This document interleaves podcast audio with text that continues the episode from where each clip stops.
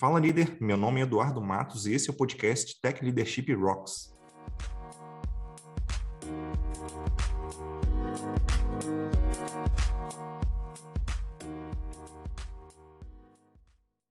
Antes de começar, eu queria deixar dois recados aqui.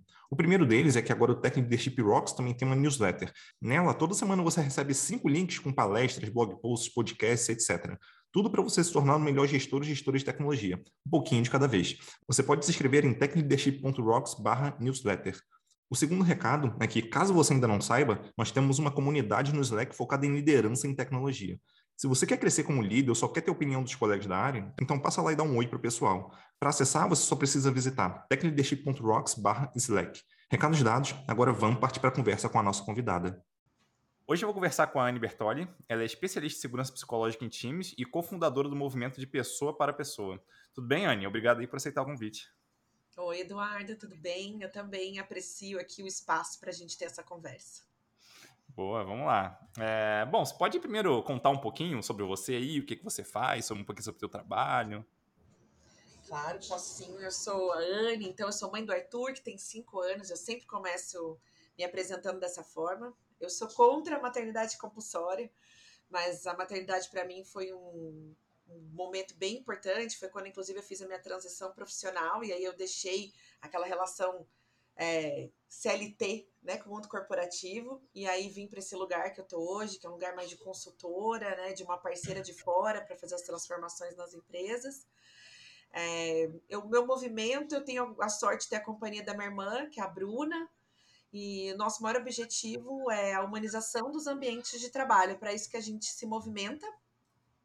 E aí, nesse, nesse caminho, né, indo ao encontro aí dessa nossa vontade de contribuir para isso, a gente se relaciona com diversas abordagens, técnicas e metodologias, e foi assim, inclusive, que a gente encontrou a segurança psicológica. E para começar colocando todo mundo na mesma página aqui, né? É, eu vou te pedir para você contar um pouquinho o que, que é segurança psicológica na sua visão e por que, que você imagina que né, esse assunto é importante para líderes. É, eu vou, vou tentar ser objetiva, né? Que não é uma coisa muito simples, que eu gosto de falar sobre relações, que tem muito a ver com o tema de hoje. Mas eu vou então começar indo para o livro mesmo, né? Então, no livro, a pessoa que criou ah, inclusive cunhou o nome segurança psicológica, traz é, três frases que eu gosto muito que explicam o que é segurança psicológica, né? Então, ela é uma crença, vou olhar na minha cola aqui para ler direitinho como está lá, mas é uma crença compartilhada, mantida por membros de uma equipe, de que a equipe é segura para tomada de risco interpessoal. É um senso de confiança de que o time não vai, enver é, não vai envergonhar, rejeitar ou punir alguém por falar e eu gosto muito dessa frase, que para mim fala muito mesmo, acho que é, é a melhor de todas, que é um clima de time caracterizado pela confiança interpessoal e pelo respeito mútuo, no qual as pessoas se sentem confortáveis em serem elas mesmas. Uhum. Eu acho que esse é o mais é o mais legal assim. Quando eu falo inclusive de humanização, que eu já contei para vocês aqui que é o meu tema principal, eu também traduzo humanização como sendo humanização do ambiente de trabalho é você possibilitar que as pessoas possam ser exatamente quem elas são, aonde quer que elas estejam, incluindo no ambiente de trabalho. E você já começa a ver a conexão do nosso tema com o meu principal tema de trabalho. E eu, eu consigo enxergar ali, né, é, um, um, link muito claro entre é, a, a, questão de segurança psicológica é, aos resultados que a gente tem, né? Porque se as pessoas não se sentem seguras para se expressar, possivelmente isso vai ferir a performance da, da, da própria pessoa e eventualmente da equipe, né, em algum momento. Né, daí tem até um, um, um, projeto que rolou bem interessante no, no, Google, né, que é o projeto Aristóteles. Eu queria até te pedir para você contar um pouquinho sobre esse projeto, que eu acho que ele, ele mostra muito claramente ali né, a importância da segurança psicológica quando a gente fala de, né, de resultado mesmo na ponta. Não é só de algo para agradar as pessoas, vamos dizer assim. Apesar de, obviamente, isso ser super importante, mas se trata também de, é, do resultado ali na ponta. É, eu acho que você citou aí o projeto Aristóteles, ele é uma das duas grandes referências, assim, eu acho, de estudo mesmo formal a respeito da segurança psicológica. Mas talvez até antes de falar do projeto Aristóteles, eu tenho vontade de, de falar do, do projeto, do, do estudo da professora Amy Edmondson. Uhum. Porque a professora Amy, ela foi ela, inclusive, que cunhou esse nome, né? Eu comentei ali que, que aquelas frases eram de um livro, é do livro dela, é do livro Organização Sem Medo. E ele é como se fosse mesmo tipo um guia do que é segurança psicológica, de case, de como trabalhar, de como é que ela observou, de um estudo de mais de 20 anos é, que ela fez desde os anos 90 e até o ano é, aí para frente, acho que antes dos anos 90, inclusive, ela começou esse estudo, é, observando é, como eram as características dos times que tinham aí alta performance, que tinham bem-estar, é, que tinham resultados sustentáveis, que tinham um alto índice de inovação. E aí ela encontrou, tipo, alguns padrões de comportamento nesses times. Eu acho que falar de qualquer estudo antes de falar da professora M, é, talvez não seria, tipo, o principal fio de meada, sabe? Mas, de fato, o projeto Aristóteles, eu acho que ele é o o segundo, para mim, pelo menos, é a segunda referência assim, formal é, mais forte sobre segurança psicológica. Então, é, o Google, na época, queria construir, né, tipo, o time dos sonhos. Uhum. E, e aí ele começou a observar mesmo esse time. Tem um, para quem quiser ler tipo, profundamente, tem um, se eu não me engano, são 17 páginas de um artigo que saiu no New York Times, é, eu sei para que mesmo que você não assine o New York Times, se você entrar pela primeira vez, você consegue ler o artigo inteiro. Então, se você colocar lá segurança psicológica, New York Times, tá em inglês. É, talvez encontre na internet é, versões em português. Eu tenho uma versão em português. Se alguém quiser depois também pode me pedir. É, que conta todo como é que foi esse processo, assim. E, e aí, dentro desse, desse movimento, o mais interessante é que todos os padrões que a gente encontrava antes de time de alta performance foram caindo por terra. Então, você pode pensar comigo, assim, que a gente já falou em qualidade total, daí a gente falava que quando você dava atenção aos processos, né, você então tinha uma alta performance. A gente passou por um tempo, inclusive, que eu acho que esse tema é, falar sobre isso também tem bastante a ver aqui, porque eu já sei que o teu público é líder, mas a gente passou por um período onde a liderança ficava no centro desse movimento para alta performance. E aí, o, que o, o, o, projeto Aristóteles traz para a gente também é que o time também está nesse centro. E quando ele observa esse time, é, ele observa muitas características interessantes para compor esse time de, de alta performance. E ele começa a observar que esses times, por exemplo, tem é, um equilíbrio de fala muito, muito, muito óbvio, assim. Equilíbrio de fala, porque eu sempre falo assim que equilíbrio é interessante, né? Por exemplo, se a gente estiver aqui numa relação e eu for extrovertido e você é introvertido, é, sem querer é, categorizar ninguém, mas talvez eu fale muito e você fale pouco. E aí a gente vai achar que isso é um equilíbrio bom, porque você não é afim de falar muito eu sou afim de falar muito. Mas é observado que existe tipo um equilíbrio de fala real nesses times. Então, isso é uma das coisas que o projeto trouxe. É, um outro, uma outra característica bem interessante que vem do projeto é a sensibilidade social. Tem um teste na internet, eu sempre tento dar essa dica porque as pessoas conseguem se aproximar mais dessa realidade, mas tem um teste que é o teste dos olhos que assim você vê várias, várias recortes assim de pessoas que mostram os olhos e pela expressão dos olhos você diz o que aquela pessoa está sentindo. Tipo, uhum. se é raiva, se é interesse, se é alegria.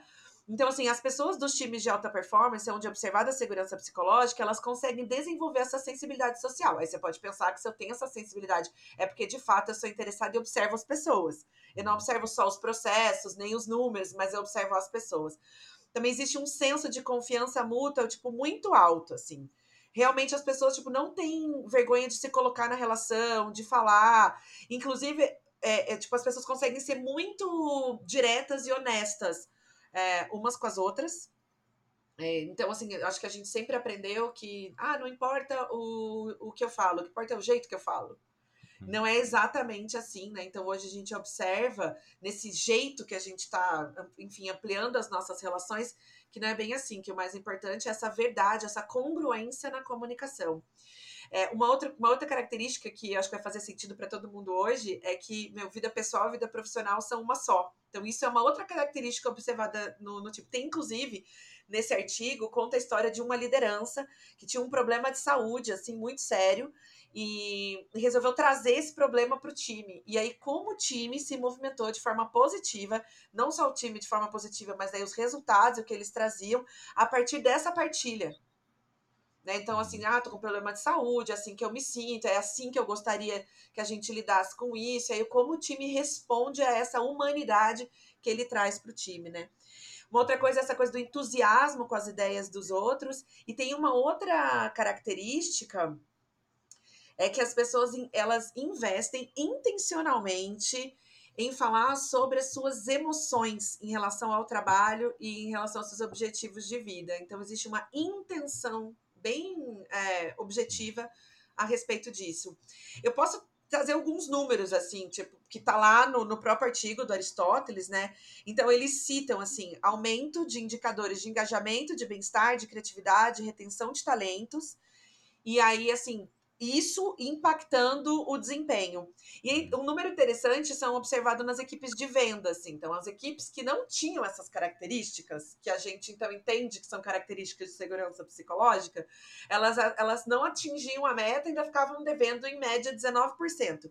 E as equipes que tinham essas características, elas é, tinham resultados acima de tipo 17% a mais do que a meta que eles tinham estipulado. Então, eu sinto que isso é bem impactante, né? Significativo.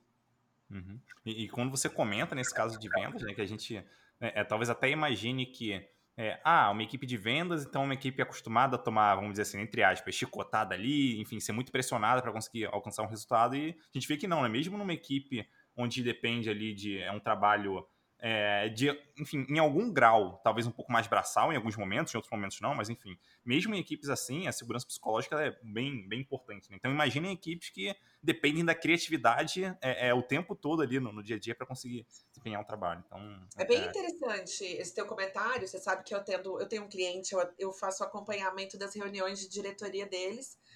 E a gente está nesse processo de humanização das relações, gestão integral, gestão a partir da humanização. E, e vira e mexe, assim, quando a gente tem um indicador que. que não, porque, assim, a segurança psicológica, bem como todas as abordagens de humanização, elas não são uma varinha mágica. Elas são um outro caminho para atingir resultados, que tem se demonstrado mais sustentável no tempo e capaz de atingir esses desejos nossos que vêm junto com o resultado, que é engajamento, bem-estar. Até porque hoje nós, pessoas, seres humanos, não queremos, não damos conta mais em ficar em lugares onde a tensão é negativa e é muito alta. E aí eu sempre, eu, eu, eu digo sempre isso para eles, quando eles, porque, enfim, gestores, pessoas de uma alta gestão, sempre me colocam em xeque, assim. Aí eu digo, gente, é, Existem vários modelos de gestão. Você pode continuar fazendo a gestão, que nem você falou, pela atenção, pela pressão. Agora, você precisa sentir se isso de fato vai ser sustentado no tempo, se você está perdendo os seus colaboradores, né, por todos esses motivos, eles estão escolhendo outros lugares, porque a evolução, ela é, assim, ela é sistêmica, né, ela, a gente vive num ecossistema e todo mundo sente essa necessidade hoje. Eu sinto que não tem muito, assim, por onde caminhar. Em algum momento, todos nós vamos acabar, assim, nos apoiando dessa forma, né, através uhum. desses pensamentos, segurança psicológica e todas as outras abordagens mais humanas. Uhum. E, e, vamos pensar no caso agora onde é, um líder está ouvindo, um líder ou uma líder está né, tá ouvindo a gente aqui e quer, enfim, aumentar ali a segurança psicológica da equipe, talvez sinta que ainda não está numa situação legal. Como é que essa liderança consegue fazer para atuar ali na equipe, para, é, é, enfim, tornar um, um, ambiente talvez um pouco mais seguro para as pessoas? Eu estou aqui pensando é, que para eu me aproximar bem assim dessas é, de, dessa resposta, talvez a gente possa explorar um pouquinho os sete elementos da segurança uhum. psicológica. E aí pensar, você pode até me ajudar a pensar no papel da liderança. Você uhum. sabe também que eu acho que um outro ponto antes da gente entrar nessas características é que assim, eu acho que a liderança hoje, ela tem um papel, ela é convidada a se colocar num papel cada vez mais horizontal e interdependente. Ela continua sendo esse impulsionador, né, esse iniciador de movimentos mas isso não está mais nessa posição hierárquica superior, tipo, nessa posição é, vertical. Eu acho que o primeiro convite é para a gente se colocar nessa posição mais horizontal. Você sabe que nem gostam dessa palavra mais horizontal? Porque eu acho que é uma posição mais de interdependência, onde em determinados momentos eu estou mesmo acima pelo meu grau de maturidade, pelo meu tempo de, de experiência e tal, mas em outros, em outros pontos, às vezes num projeto, eu não estou nesse lugar é, acima, eu estou às vezes num lugar abaixo. Então, essa movimentação, essa disposição em se movimentar, dependendo do projeto, é, essa segurança dessa movimentação das pessoas dentro dos projetos, eu acho que é uma característica. Então, só para a gente entender até como eu vejo a liderança, porque eu não gostaria de que quando eu estou falando dos sete elementos, eu estivesse convidando a liderança a atos de heroísmo, sabe? Porque eu acho que não é sobre atos de heroísmo, eu acho que é sobre time. Né? Eu acho que isso pode vir, às vezes, de uma liderança formal, mas isso também pode vir de uma liderança informal, de uma liderança emergente. Né? Então, pode ter essa colaboração de fato. Mas se, se a gente quiser tangibilizar mesmo, acho que a gente pode discutir esses sete elementos. Faz sentido para você? Vamos lá. Então vamos lá. Então, assim, a, a, no, no, estudo da professora Amy, ela fala mesmo objetivamente de sete elementos, que são sete comportamentos observados no time. Assim como a gente falou que no projeto Aristóteles foram observados alguns, para Amy ela fecha em sete. E aí você vai encontrar conexões do, do projeto Aristóteles para o da Amy. Então você vai ver que eles não brigam, uhum. né? Mas eles se encontram. Então, para ser bem objetivo, por exemplo, o primeiro é a apreciação. Então, a apreciação não é só um momento de eu uh, reconhecer naquilo que você é bom, mas é de fato eu usar as habilidades que você traz com você. Eu vou te dar um exemplo. As empresas muitas vezes ainda se relacionam com aquela matriz de competências e tentam colocar todos nós, é, tipo, atingindo um certo grau né, dessas competências. E na apreciação você consegue entender que algumas pessoas carregam umas e algumas carregam outras, e você não tenta levar elas todas para esse lugar mediano, mas sim potencializar e saber usar as características individuais de cada um. Uma outra característica é o apoio mútuo. E aí o apoio mútuo é bem interessante porque ele é, ele, eu acho que ele tem muito a ver com a hierarquia de decisão, tá? Então, para gente, para te dar uma, uma, um exemplo prático, eu sempre, eu sempre imagino assim, imagina aquela reunião onde tem um grupo de 10 pessoas e aí vai ser votada uma decisão. Metade do grupo é, acha que um caminho é o melhor e metade do grupo acha que é outro. No fim das contas, ninguém tem certeza absoluta, todo mundo tem o seu ponto de vista, mas metade do grupo está dividido. E aí se posiciona para o lado de um, do, um grupo. Então, cinco pessoas, a posição de cinco pessoas acaba prevalecendo. E aí, é, as outras cinco pessoas, o que, que elas podem fazer? Elas podem ou atrapalhar aquela decisão, né? Continuar atrapalhando, tipo, sendo resistentes. Elas podem se abster, tipo, ah, não vou ajudar e não vou atrapalhar. Ou elas podem se engajar, porque acaba sendo uma decisão de grupo. Eu penso que o, o apoio mútuo, essa coisa de eu não diminuir esforço é, quando há um, um, objetivo de grupo, uma decisão de grupo. Então, eu tento ir ao encontro. A liderança, nesse caso, eu acho que ela pode acolher, cuidar, verificar quais são os empecilhos e facilitar esse campo para que as pessoas se aproximem e trabalhem para o mesmo objetivo. Eu sinto que isso é muito comum, assim, as pessoas, no mínimo, se absterem, tá? Outro, uma outra característica é a reação a erros. Então, assim, eu penso que muitas vezes a gente está muito preocupado em como que o erro aconteceu, quem é o culpado né, desse erro. Por mais que às vezes a gente é, racionalmente, né, de cognitivamente pense que não, mas no comportamento, nas relações do dia a dia, quem erra acaba muito sendo penalizado, não sendo chamado novamente para a mesma para mesma acaba sendo reduzido, né, aquele erro. Então assim, o erro ele é muito bem-vindo. E sabe como é que é o erro? O erro tem cara de startup. Como que a startup é? Tipo, essa reação erro de segurança psicológica, é tipo, vamos errar rápido, uhum. né, para que a gente arrume rápido.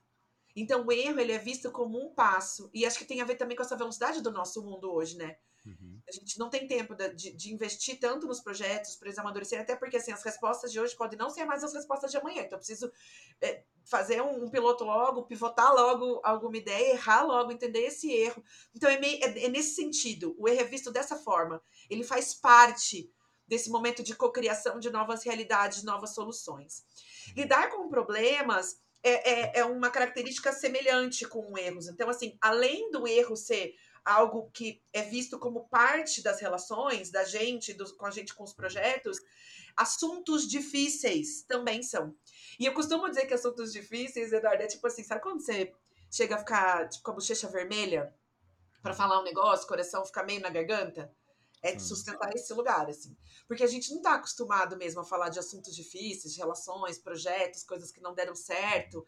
Né? Então, assim, é possível, ainda que nessa tensão até física, é, que as pessoas falem com os problemas, sobre os problemas, sobre as questões difíceis, tá? Uhum. Outro ponto é a aceitação da diversidade. Mas aí, assim, talvez eu até mudaria essa palavra diversidade para pluralidade, tá? Porque não tem a ver só, tipo, com marcadores sociais, né? Tem a ver com diferença de ideias Né? Então tem a ver com um pensamento diferente. É na equipe mesmo que vai acontecer aquele negócio assim, tipo, meu, dois pensam de um jeito, três pensam de outro, daí os cinco pensam de outro. E as pessoas não sentem que elas estão umas contra as outras, mas elas deliberam e discutem e tem tempo para investir naquela conversa para encontrar seus pontos de convergência, divergência de fato e ver o que elas constroem, conseguem construir juntas. Talvez dessas três ideias vão surgir tipo uma quarta ideia totalmente diferente. Então essa, essa diversidade é muito bem-vinda. Pedir ajuda também é, essa, é a sexta característica né, que eu estou contando aqui. E pedir ajuda, eu sempre gosto de dizer que é assim, não é pedir ajuda também só para aquilo que você não vai bem, sabe? Tipo, sei lá, eu não eu não sou bom em algo e aí eu chamo alguém para o meu projeto e peço ajuda, oh, preciso da tua ajuda para isso, porque eu não tenho tempo, porque eu não tenho essa habilidade. É pedir ajuda em todos os momentos, é pedir ajuda assim, olha, eu tô passando por um momento difícil na minha vida, é, não sei, tem alguém da minha família que não tá bem, tá doente, vai, aconteceu muito na pandemia, tem um parente meu que tá no hospital, e por mais que eu seja bom nisso, cara, eu não tô concentrada, eu preciso da tua ajuda nesse período, como que você pode me ajudar? Então, expor para o grupo essa coisa da ajuda, expor essa vulnerabilidade, vai, que é uma palavra que a gente também já está acostumado a ouvir bastante. Então, esse pedido de ajuda. E para fechar o nosso quadro de sete elementos, eu vou trazer o último, que é o que mais a gente ouve falar da segurança psicológica, que é a questão de assumir riscos interpessoais, que é o que eu tenho falado aí desde o começo com essa, é, essa possibilidade de eu me colocar inteiro na relação, colocar as minhas ideias, meu ponto de vista, é, os meus contrapontos, né, trazer contraditórios, e aí eu vou ficar aí me parafraseando se eu ficar falando mais, mas é de me pôr na relação, mas sem convite de heroísmo, porque não fala só sobre mim, né, só sobre a minha habilidade de me colocar na relação. Fala sobre a habilidade do grupo em abrir um espaço para que eu me coloque na, nessa relação e não tenha medo de ser reduzido a qualquer palpite furado que eu possa uhum. dar. É, para materializar isso, tem um videozinho para quem assistiu Já Sou, quem tem aí a Disney Plus, tem um extra. O filme Sou é um filme bem interessante, né? Porque é um, uma animação que a galera teve que criar um, esse plano etéreo pós-morte, né? E no fim das contas ninguém sabe como é que esse plano é. E nessa criação, né, de como é que eles iam desenhar isso, foi trazida tipo muita ideia maluca. É bem interessante porque eles partem de ideias tipo impossíveis e aí eles vão co-criando junto o que é possível colocar na prática. Então assim, imagina, meu, você tem que Sabe quando a gente fala assim, às vezes, né? Ah, eu vou te dar uma ideia meio maluca, vê aqui se faz sentido. Isso é possível muito possível. As pessoas investem nisso. Acho que assim eu consigo falar assim que eu acho que a liderança ela tem que não tem que não. Ela, eu acho que é o convite que a gente faz para a liderança para ela criar esse campo através do exercício desses elementos nas relações. E de, assim, pode ser na relação um a um, mas ampliando também para as relações em grupo, em comunidade, né? Uhum. Faz sentido? Faz todo sentido. E eu anotei aqui, né? Eu tinha anotado é, alguns pontos que eu já, já fiz nas equipes onde eu trabalhei, é, que, na minha visão, de alguma forma, é, ajudavam ali em relação a, a, melhorar né, essa questão de segurança psicológica. Eu, eu queria ler aqui porque eles, é, eu achei bem curioso porque eles estão muito próximos do que desses sete pontos que você trouxe. Né? Então vou, vou ler aqui. Primeiro é o feedback positivo, que está muito próximo da apreciação que você comentou. É, o segundo é incluir na tomada de decisões e está próximo do é, acordo, do, do, apoio mútuo que você comentou, porque é, uma vez que a gente traz as pessoas para tomar decisões junto com a gente, a chance de elas é, aceitar, mesmo que elas não concordem, a chance de elas aceitarem que é bem aquele caminho, vamos dizer assim, né, de concordarem em seguir aquele caminho, vai ser muito maior, né? Então, é, é tá bem próximo desse. É, o terceiro que eu coloquei aqui é aceitar erros, e tá, esse também é muito, muito próximo do que você comentou ali sobre reação a erros, né? Então, não se trata de vamos buscar o erro, mas sim entender que ao longo do caminho de uma inovação ou de uma melhoria, de uma mudança que a gente faz, é natural que erros aconteçam. Então, eles não são intencionais, mas eles acontecem. Tá? É, é, quase que um acidente que, enfim, a gente sabe que eventualmente vai acontecer no caminho, que pode acontecer. Então, entender isso e saber lidar bem com isso né, e contornar isso é, é, é bem importante ali. É, também coloquei a, a, forma de discordar, né? Para mim isso está bem próximo de aceitar a pluralidade. É, é, de, enfim, a gente vai ter diferenças de ideias ali, a gente vai ter experiências diferentes de vida, então é, é, existe uma forma, vamos dizer assim, boa e uma forma ruim de discordar. Ruim é talvez falando mal da pessoa, né, ou dizendo que a pessoa talvez não sabe alguma coisa, então criticando direto a pessoa, vamos dizer assim. Né? Existe a, a, parte boa, que é, enfim, conversando sobre a ideia, tentando entender o ponto da outra pessoa. Então a forma de discordar né, é, também pode fazer uma boa diferença, pelo menos fez nas equipes que, que, eu, que eu trabalhei, né? É, valorizar a opinião das pessoas também, tá próximo desse, né, de, de aceitar a pluralidade. É, e o último que eu coloquei aqui é incentivar que as pessoas cuidem uma das outras, né? Que está bem próximo desse ponto 7, né? Que você colocou, né? De, é, aliás, do ponto 6, né? De é, pedir ajuda, meio que 6 e 7, né? Pedir ajuda e assumir riscos é, interpessoais ali. Então, é, são, são coisas ali que eu trouxe nas equipes, em algum momento, né? Eu trouxe nas equipes onde eu trabalhei e funcionou bem assim na minha visão. E, e eu fiquei, assim, bem, bem é, é, surpreso por estar próximo, assim, né? Do, dos pontos que você comentou. Então, interessante isso. É, eu posso trazer algumas reflexões sobre esses pontos que você hum. trouxe? Claro. Eu fico pensando assim, veio algumas coisas, até fui anotando enquanto você foi falando aqui também. Tipo, feedback positivo é super bem-vindo, mas eu, eu gostaria de acrescentar que essa coisa da troca congruente é importante. Então, quando a gente fala também de falar assuntos difíceis, quer dizer assim, é você ver o outro como legítimo outro inteiramente. E todos nós trazemos coisa, coisas positivas para o time, mas nós também trazemos coisas que nem sempre são boas e vistas para o time. Então, que a gente possa falar, de, que o feedback seja mútuo e que a gente possa falar sobre a nossa humanidade de fato, né? Que toda essa humanidade seja bem-vinda. É, você sabe que essa coisa do. Acho que outra coisa que eu fiquei com vontade de falar, essa coisa do cuidar do outro, ela é bastante assistencialista. E eu acho que tem uma coisa que talvez a gente possa pensar, em vez de cuidar, que seja estar disponível quando possível para o outro. Então, assim, nem sempre a gente está disponível para o outro, né? E nem sempre o outro quer ser cuidado. Mas quando a gente deixa claro na relação que eu tenho disponibilidade emocional, que eu tenho disponibilidade de tempo, que eu tenho que eu tô num momento bom e que eu posso de repente cobrir um espaço para o outro que o outro naquele momento não pode ocupar por algum motivo, eu posso. Então talvez essa coisa em vez de cuidar seja estar disponível, estar presente na relação. Né? Porque eu tenho uma questão com essa palavra assim do cuidar às vezes. Olha que eu trabalho com a economia do cuidado também, né? Mas é que eu acho que às vezes o cuidar muita, pode ser visto pra gente como uma coisa muito assistencialista. E às vezes a gente não precisa de assistência, o que a gente precisa de companhia. Companhia de qualidade. Faz sentido? Faz total sentido. E esse é um negócio que eu, eu gosto também de incentivar ali na equipe, né? De entender que, vamos dizer assim, é, como seres humanos, a gente vai ter flutuações ali, seja flutuação de performance no dia a dia, seja flutuação de humor no dia a dia, seja, enfim, problemas acontecem é, com a gente também, então essa flutuação acaba é, resultando, obviamente, no, no, no, resultado do trabalho também, né? E, e por conta disso, é, a equipe como um todo, ela precisa de alguma forma estar preparada para sobrepor, uma, enfim, né, acho que sobrepor não é a melhor palavra, mas enfim, de alguma forma é, tentar cobrir essas, essas flutuações que acontecem ali. Então a equipe, ela, na minha visão, ela serve para isso. Esse é um dos motivos da gente ter uma equipe. Senão a gente teria pessoas, enfim, individualmente trabalhando cada uma numa coisa e daria certo no, no fim, né? E a gente sabe que em equipe as pessoas funcionam muito melhor.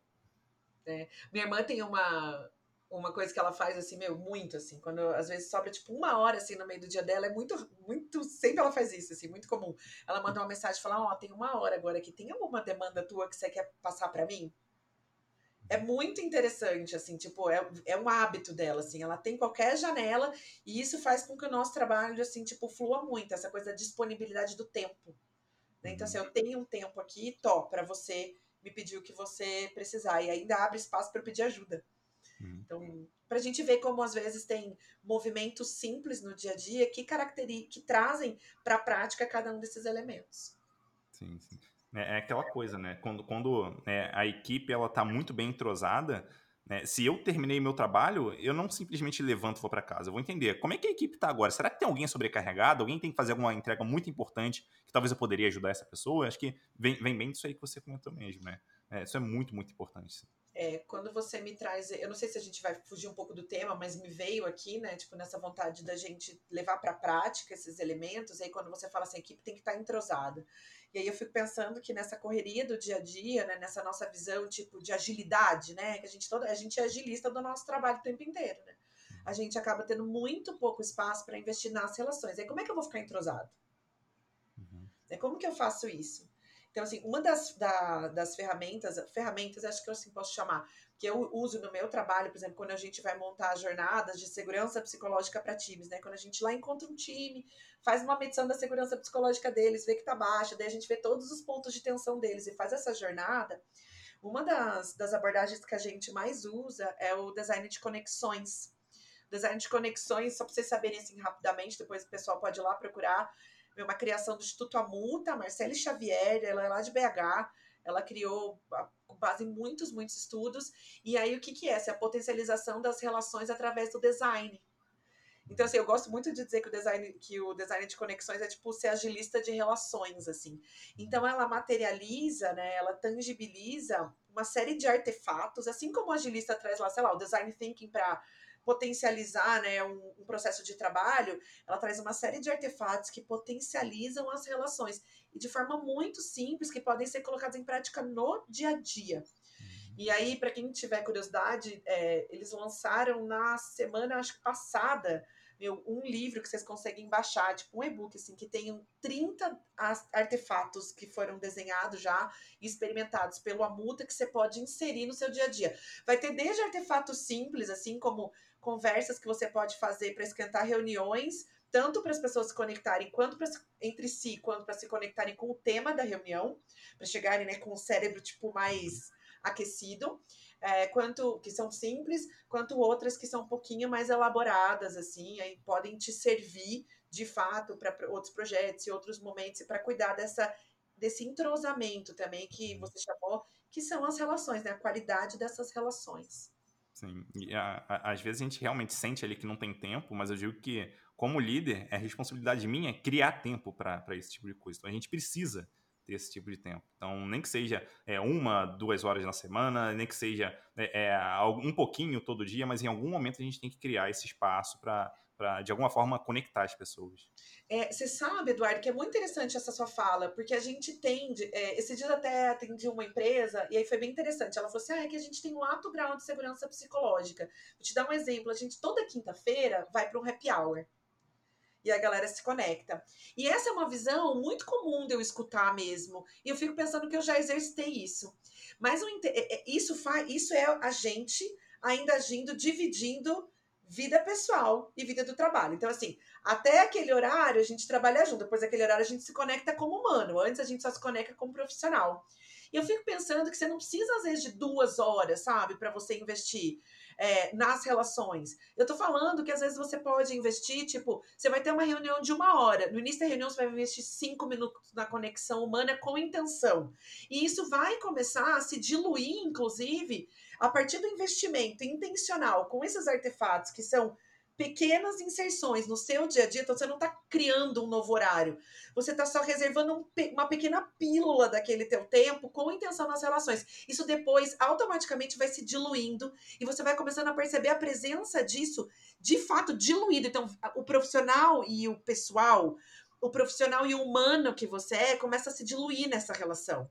E aí você não é muito interessante observar isso, assim, como a gente acaba ainda indo para esse lugar do tipo só isso ou só aquilo, muito aqui e muito ali.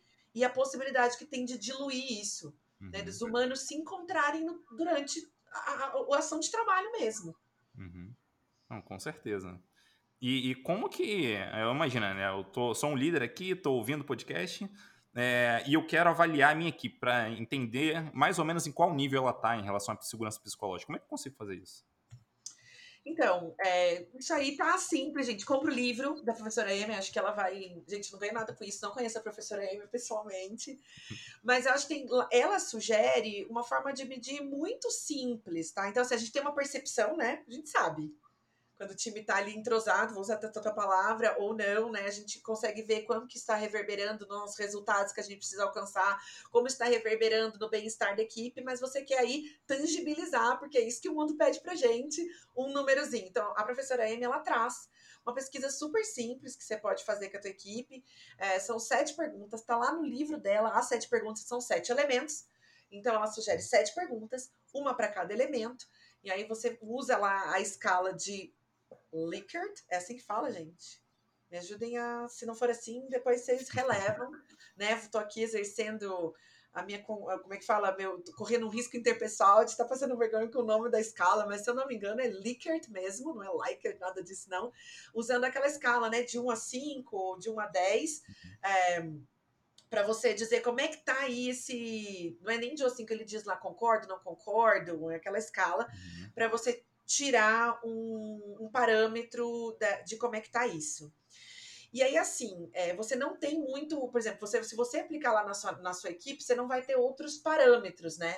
Mas, por exemplo, você pode usar na sua equipe, ver como é que está o parâmetro da tua equipe e depois de um tempo de fazer um trabalho né, de acupuntura no teu time, observando quais são os elementos que você tem é, que você está melhor, que são teus pontos fortes, os elementos que você ainda tem aí como oportunidade de melhoria, ou os elementos que são, tipo, são teu foco de trabalho. Dá para você fazer um trabalho de um tempo, intencional, e aí depois você medir de novo para entender como que a tua equipe está em relação a ela mesma. Inclusive, eu sempre acho que essa é a melhor forma de medir. A gente, como tem aplicado em mais empresas, por exemplo, a gente já começa a ter um parâmetro de tipos de time, né, de mercados e tal, como que as pessoas mas mesmo assim, eu olho eles, mas no fim das contas, eu sempre gosto de comparar time com o próprio time. Uhum. Para entender aí as características específicas de cada um deles, tá? Mas as perguntas estão lá, tipo, é facinho de medir, assim, dá para você criar em alguma plataforma de, de, de que faz pergunta, mandar o link para tua galera, fazer anônimo, né? É, pra, ou enfim, não sei como é que tá a, a segurança psicológica do teu time, se já, você já sente que pode todo mundo dizer como se sente, dando nome ou não, mas tá lá sugerindo e ela fala mesmo assim como aplicar e dá várias, várias dicas, tá? Então é bem, bem possível fazer essa medição, dá para criar gráfico, dá para brincar muito assim com o resultado. Eu gosto de criar um gráfico tipo termômetro assim, sabe? E, uhum. e aí ver quais que estão no vermelho, no verde, no amarelo, depois eu vejo como é que se movimenta no final. Mas uhum. dá para cada um brincar com o gráfico como quiser. Bem, não é difícil de medir, gente. É. Quando você comentou sobre é, a tua experiência ali, né, de conseguir olhar para equipes e entender mais ou menos em qual situação que ela está, é, é, em relação a, a, você falando, né, comparando ali resultados, né, é, me, me, acende um alerta de talvez alguém que é, é, esteja ouvindo a gente queira implementar isso, pensando assim, ah, eu vou trazer isso para minha empresa, vou aplicar em, sei lá, em 10, 15 times diferentes e vou comparar esses times, né? Quem tiver indo mal, talvez, enfim, vai tomar uma bronca, alguma coisa assim, vai ser cobrado, mais cobrado e tal. E talvez não seja esse o caso, né? De, de você é, é comparar um número ali, vamos dizer assim, entre equipes para poder é, ou punir alguém, é, ou talvez fazer uma cobrança mais forte. Aí você pode utilizar o ambiente inteiro para trabalhar junto. Aí você pode pegar assim, ó, o time que tá ruim né, em apoio mútuo com o time que tá bom de apoio mútuo. Aí você bota um time para colaborar com o outro, né, para que eles possam aí trocar, né, é, é, jeitos de ser, trocar forças. Né? Eu acho que é, é legal essa ideia, assim. Você sabe que é, a gente tem, tem. Eu lembro que com logo, que o primeiro case que a gente viu numa empresa assim, que trabalhou todos os times, foi uma empresa que nem era no Brasil, mas teve toda essa, essa troca, assim, de começar a criar ambientes de, de aprendizagem, grupos é, diversos, sabe, ações onde o próprio desenvolvimento das pessoas era facilitado não para uma área específica, mas entre áreas. Tem muita ideia boa aí hoje para a uhum. gente trabalhar em comunidade, né? Uhum. Não, com certeza. E agora pensando numa situação de... É, eu, eu tenho que dar alguma notícia que, é, vamos dizer assim, de certa forma pode ser encarada como ruim para a pessoa, talvez ela não performou bem em algum projeto que ela participou, ou talvez ela tenha feito uma, alguma coisa ali que não foi muito legal, eu preciso dar um feedback para ela. Como que eu é, é, faço para, nesse caso, não talvez é, deixar a pessoa abalada psicologicamente, que isso não fira ali a, a segurança psicológica dela na equipe?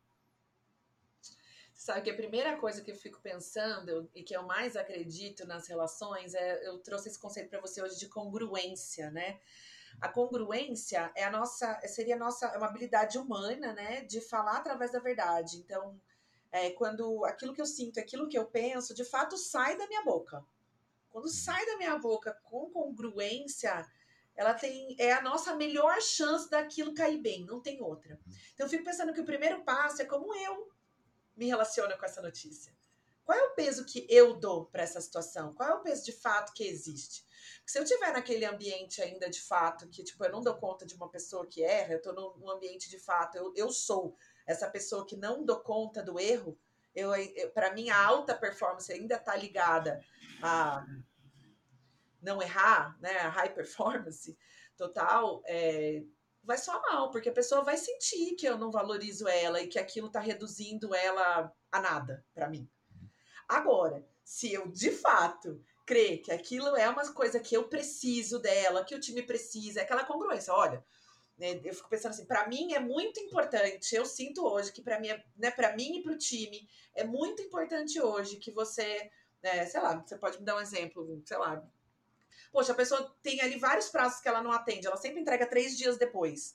Né? A gente pode, eu chegar, a gente pode chegar lá pensando mesmo, tipo, quanto isso impacta? Olha, né? Tipo, hoje a gente percebeu que várias vezes você entrega depois. Talvez isso não fosse um problema em outros lugares. Mas para a gente é muito difícil, porque quando você entrega três dias depois, isso impacta o meu, impacta lá, e aí explicar o que impacta. E aí dizer, me diz como é que você sente e vamos pensar junto como que a gente pode resolver isso. Vamos, aí pode surgir mil ideias, né? Pode surgir a ideia de é, de renegociar prazo, pode surgir ideia de mexer nos prazos de outros processos, pode surgir a ideia de ter algum tipo de ajuda. Aí o céu é o limite, né? Porque aí você tem que discutir ali na relação. Acho que isso é uma coisa do feedback, assim, a gente dá muito feedback, vai, tipo, sai, vai, toma batata quente que tô saindo daqui. Não, é tipo, dar, dizer mesmo, de fato, como a gente se sente em relação àquilo, o que de fato aquilo a gente percebe que reverbera, e se eu não tenho toda essa resposta, eu posso até pedir ajuda. Olha, não sei porquê, Cara, me incomoda quando você entrega três dias depois. Eu sei que isso nem impacta o processo, cara, mas eu não sei lidar com isso. Porque eu sou tenho pânico, eu sou aquele cara que chega no casamento cinco minutos antes, aqui no trabalho, então. Então, assim, me ajuda, como é que eu lido com isso? Uhum. Então, assim, essa congruência na troca é o caminho, tipo, meu, é o caminho que mais pode te levar para um lugar bom. Você que tá dando a troca, tá se colocando na relação e para o outro. Uhum. Agora, se você tiver com muitas verdades e muitas formalidades e você falar fora da tua congruência, provavelmente vai pegar mal. Uhum. Faz sentido, Eduardo? Eu acho que faz sentido sim, e eu consigo até é, é, enxergar um link no que você comentou agora é, é, com comunicação não violenta, né? Quando a gente pensa ali de necessidades que a gente tem que não estão sendo atendidas, é, é, e a gente conseguir expressar para a pessoa também saber, né, que é, é a gente está passando por, por essa situação, que a gente é, funciona daquele jeito, é, é, importante também trazer isso à tona na pinta, cirúrgico você. Você sabe assim, eu falei para você que eu tenho uma base de trabalho humanista, minha base de trabalho chama ACP, abordagem centrada na pessoa, uma linha da psicologia humanista, mas que também é um jeito de aprender, uma metodologia de aprendizagem. Quem criou essa quem criou a abordagem centrada na pessoa foi um cara sensacional que chama Carl Rogers. Tem poucas pessoas assim que eu falo, cara, essa pessoa eu queria ter conhecido, mas Carl Rogers eu queria. E o Rogers é esse psicólogo e ele criou três, é, uma crença e três comportamentos assim para ajudar a gente nas relações, para potencializar as relações e o nosso desenvolvimento. E a congruência é um deles. O Marshall, da, da comunicação não violenta, foi aluno do Rogers. Então, o que, que é? Como se ele tivesse pego a congruência e tivesse criado um sistema para a gente colocá-la em prática.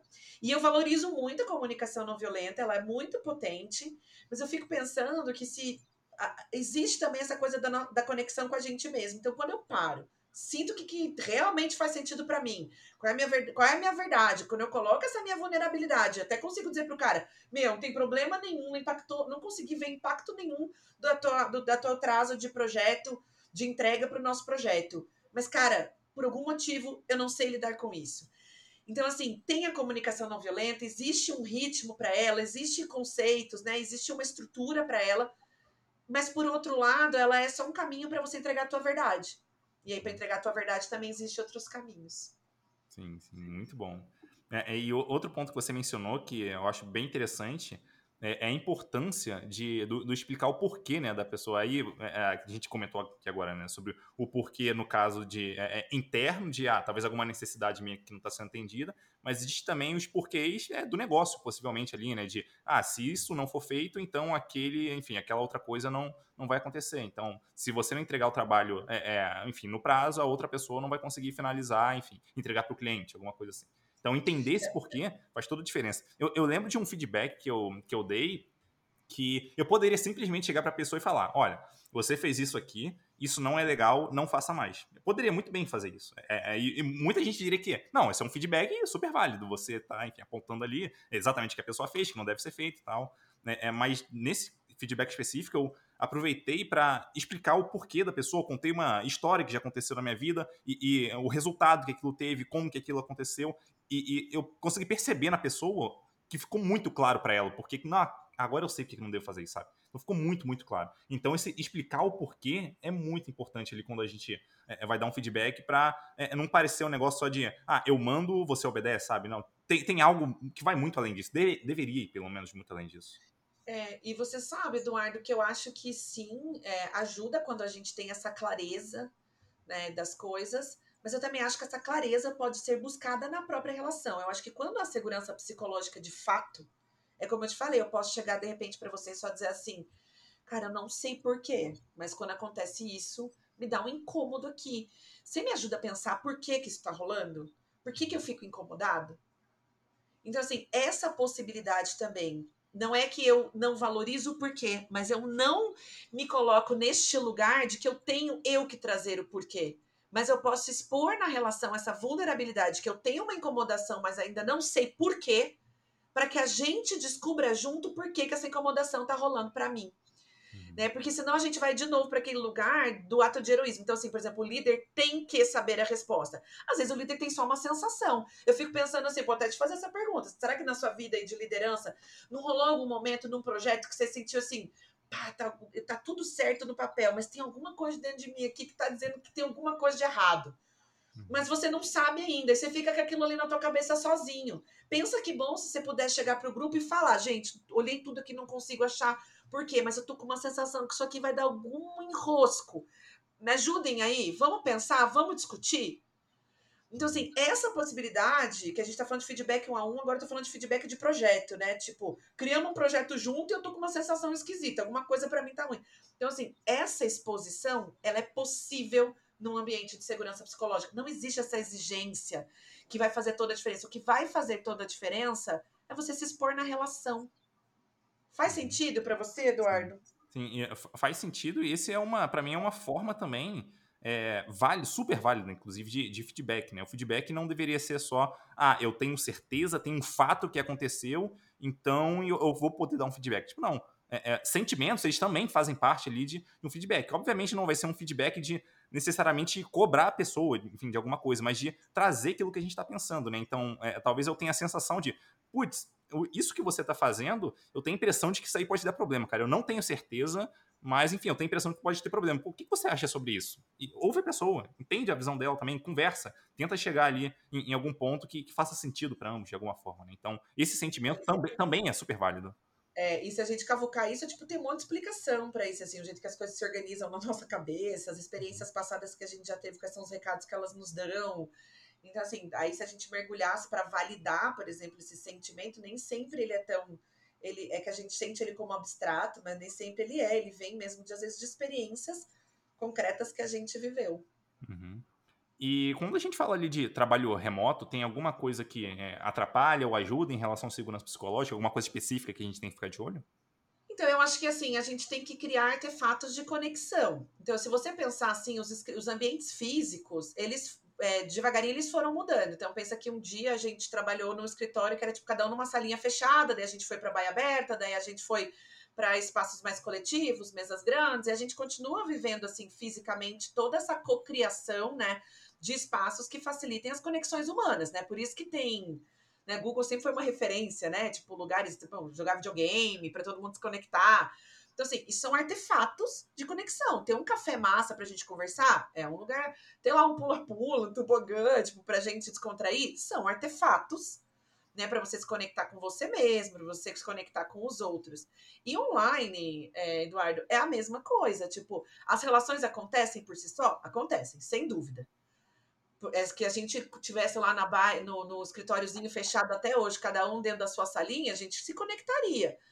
Mas, noutra realidade, demoraria muito mais tempo para a gente ficar amigo, né? Não amigo não é a palavra, mas tipo, demoraria mais para a gente se conhecer. E aí foram criando esse artefato. Então, tem que criar artefato online também. Uhum. E aí eu lá vou eu falar do design de conexões de novo. O design, ele funciona muito Baixem lá, gente, porque funciona muito mesmo é, online. Então, assim, tem muita experiência online que você pode criar, que vai ser tipo a copa, o cafezinho, né, a sala de reunião, a sala de descompressão. Então, tem que criar artefatos online igual a gente cria artefatos físicos. Uhum. É, muda talvez um pouquinho ali a, a, forma, mas os artefatos, eles, enfim, ajudam de qualquer maneira. Então, ter, é, ter, design. É, exatamente, é exatamente. Tem que e, ter design. Sim, sim. E, e, até que ponto faz sentido a gente trabalhar no ambiente, até que ponto faz sentido a gente trabalhar com a pessoa? Porque, assim, eu, eu tô perguntando isso muito do ponto de vista de que pode ter alguém na equipe talvez ela se abale mais fácil, enfim, ela seja mais vulnerável nesse sentido, vamos dizer. É, é como é que a gente faz ali para equilibrar isso? Né? Trabalhar no ambiente, trabalhar na pessoa? Então, não sei assim, como é que a gente faz para trabalhar. Acho que eu vou te trazer um, um, um, exemplo de, uma, de um processo que a gente que eu vivi semana passada. É, a gente fez uma avaliação, é, uma avalia, a gente criou uma avaliação 360 num cliente e a gente analisou dois pontos principais. Assim, todo mundo avaliou todo mundo, tinha a ver com a tua percepção sobre as pessoas, a gente avaliou só dois pontos: relações e a gente avaliou também é, como as pessoas percebiam que cada um individualmente é, contribuía para a entrega de trabalho no geral. E aí a gente achou alguns indicadores de qualidade das relações, indicadores de contribuição no grupo. Foi um jeito que a gente encontrou lá de medir tudo isso. E, e aí algumas pessoas ficaram com um, um valor bem baixo, outras com alto, enfim, tinha de todo jeito. E aí, quando a gente foi dar o feedback, uma coisa que eu falava muito para as pessoas é assim: dei, a gente deu o feedback, a gente fez uma parte qualitativa também, que diziam o que, que as, as pessoas né, apreciavam nela, o que, que as pessoas também gostariam de. gostariam que ela entregasse diferente, porque quando você também traz uma oportunidade de melhoria para o outro, você não está dizendo só que o outro tem que melhorar. Você está dizendo que é o que você precisa do outro. E aí o outro tem que dizer se ele está disposto a dar para você ou não, se ele quer mudar ou não. Tipo, um colaborador, eu lembro que veio assim que ele era, ele era bocudo, tipo, muito bocudo. Uhum. Né, um pouco agressivo, assim.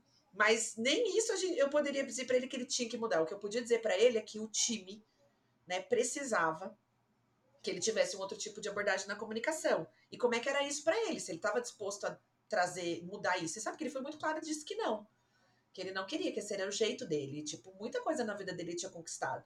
Vamos supor que essa pessoa tem mesmo ali um nível de consciência, de autoconhecimento alto e ela quer é, preservar aquela característica dela e ela pode preservar. E eu, até, eu sempre falo, assim, por exemplo, tinha ali um, um, número que a gente entendia que era um match de cultura com o time, com o grupo.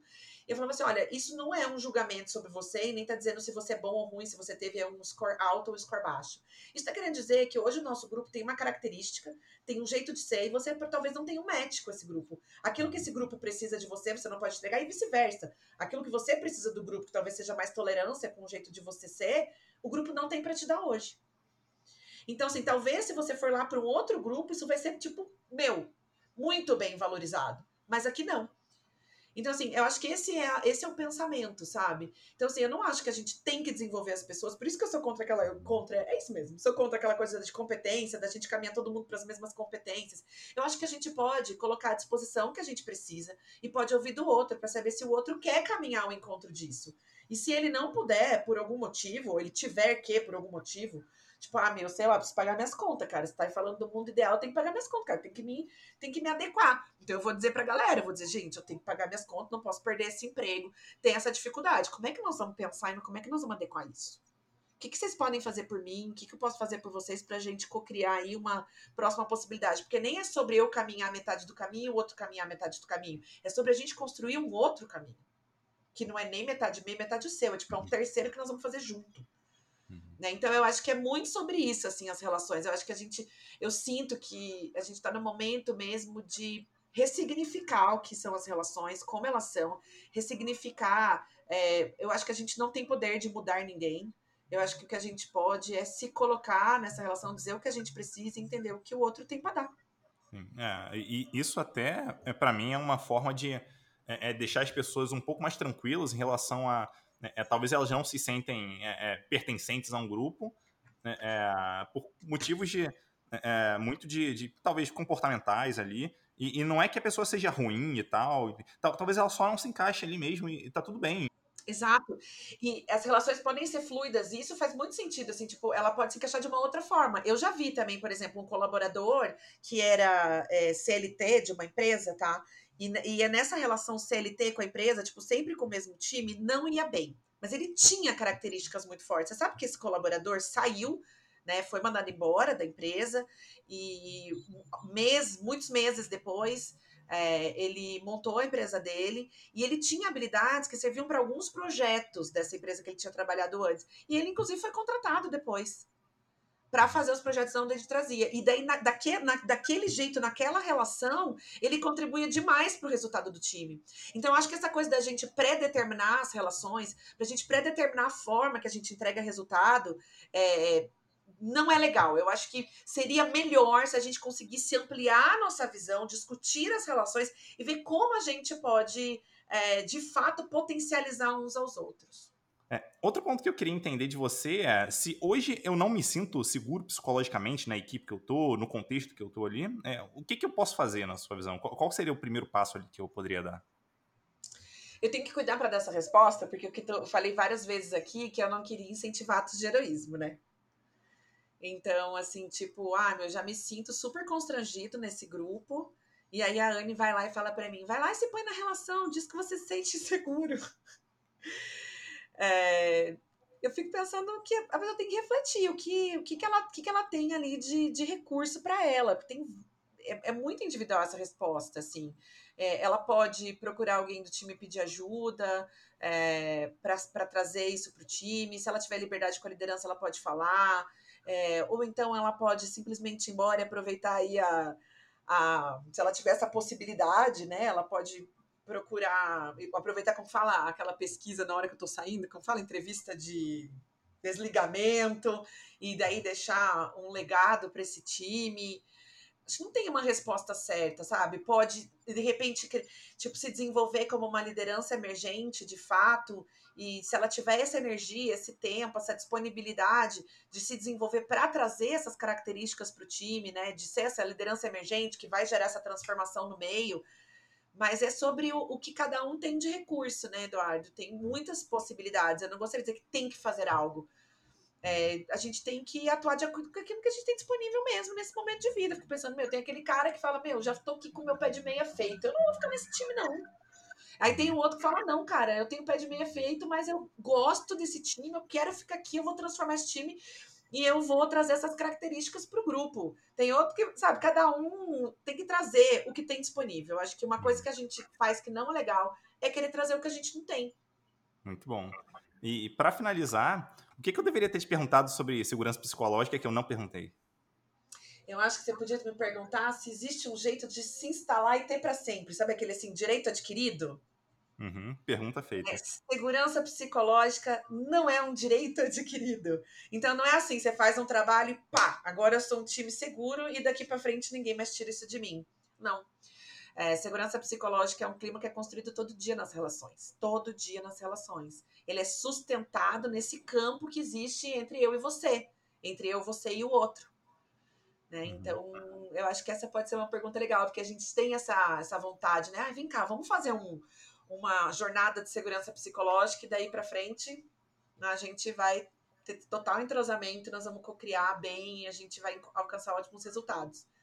Não, essa sustentabilidade vem de fato da sustentação das relações com base né, nessas visões que a segurança psicológica tentou tangibilizar para gente, né, que, por exemplo, o design de conexões traz para gente, é, traz os recursos para que a gente sustente, mas é isso é algo para a gente se desenvolver individualmente e trazer mesmo para as relações. Uhum. E, e, eu tenho a impressão de que é algo talvez próximo de é, tomar um banho, né? Que a gente faz é, todo dia de alguma forma, a gente vai melhorando, vai evoluindo ali, mas aí depois, enfim, piora um pouco, aí depois vai é, fazendo de novo. E dependendo do contexto, a, a, coisa pode mudar também. Então, talvez uma notícia que foi dada ali na empresa mude a, a, o cenário, enfim, que a gente está vivendo. Exercitando, é isso mesmo. É isso mesmo. É, muito bom. Então, obrigado pela conversa, Anne. Eu curti muito é, aprender contigo aqui sobre segurança psicológica. É, um abraço e até a próxima. É, eu também quero apreciar aqui, porque você também trouxe pontos da tua experiência, da tua vivência, que geraram sentimentos aqui em mim, que geraram pensamentos em mim, e que daí fizeram, facilitaram que eu também trouxesse as minhas ideias e a minha experiência. Aprecio também as tuas perguntas, as tuas colocações. Muito bom. Então, até mais. Obrigada, Eduardo. Nada, tchau, tchau.